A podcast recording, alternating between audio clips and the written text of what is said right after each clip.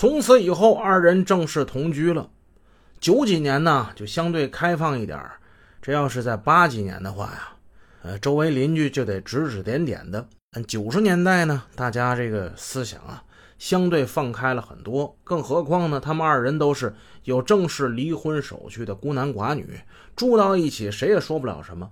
就连赵晶的女儿也处之泰然，为自己有了一个新爸爸而感到高兴。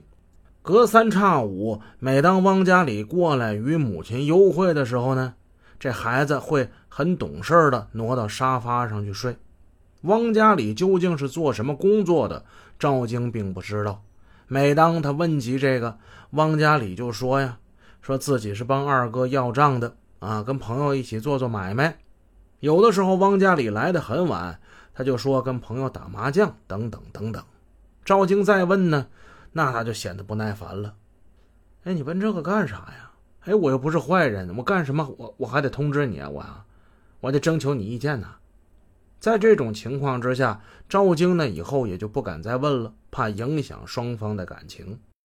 汪家里也很爱喝酒，不过他不同于他二哥，他二哥呢喜欢喝白酒，他更喜欢喝啤酒。他原在酿酒厂工作，一次呢能喝十瓶啤酒，但是这酒这东西啊，也给他带来了很多的麻烦和耻辱。在一九七九年，他因为偷窃厂里的酒被处劳教两年，对此汪家里一直是耿耿于怀。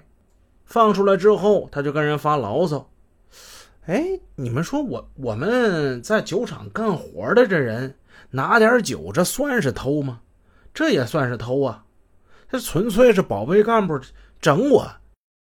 孙德林恨警察，汪家里呢就恨单位的保卫干部。他曾经想过报仇，只是还没有得到这样的机会。每次汪家里来，赵晶呢会给他买几瓶啤酒，炒几个菜，三个人，俩大人一孩子，就跟一家人似的，团团围坐用餐。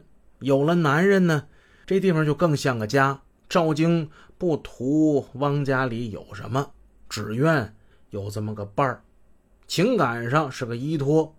汪家里，你别看他抢了很多钱，但是他每回来赵京这儿啊，就买点水果、蔬菜什么的，很少真的给他钱。所以有人就说赵京这不是倒贴吗？但是赵京呢，并不在乎这个，他只觉得。活得比以前更有意思，更有滋味了。在扔掉猎枪之后，为了未来能够更好的大干几场，汪家哥俩立即就投入到再去南方购买手枪的准备了。一想起买枪啊，汪家哥俩就特别的伤心。他们怎么的也忘不了那回去广东买枪的经历，那经历呀，哎呀，一言难尽呐。那一次，他们是约了孙德林一起去的。那个时候啊，孙德林就已经过了四十了。四十，这可是孙德林他心中自认应该收山的日子，不干了。按理说不该去，可是他那贪婪的欲念怎么能压制得住啊？抢了一些钱之后呢，孙德林做了一些小生意。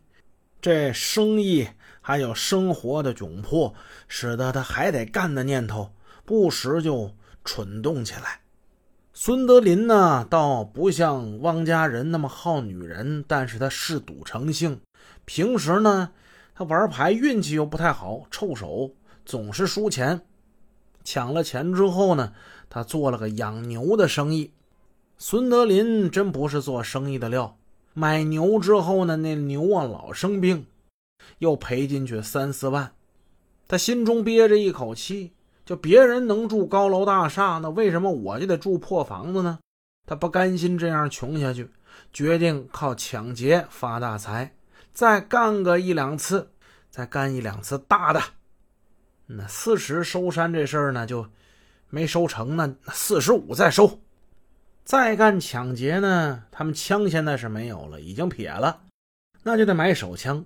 可是他们上哪儿去弄手枪去呢？还得去南方。于是孙德林愿意跟汪家哥俩一起去南方试试运气。